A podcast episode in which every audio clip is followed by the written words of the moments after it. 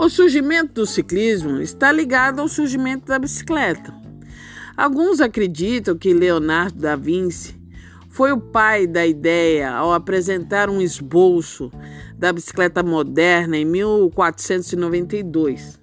Alguns pesquisadores dizem que a ideia surgiu muito antes, no Egito Antigo, onde já possuía meio de transportes de duas rodas.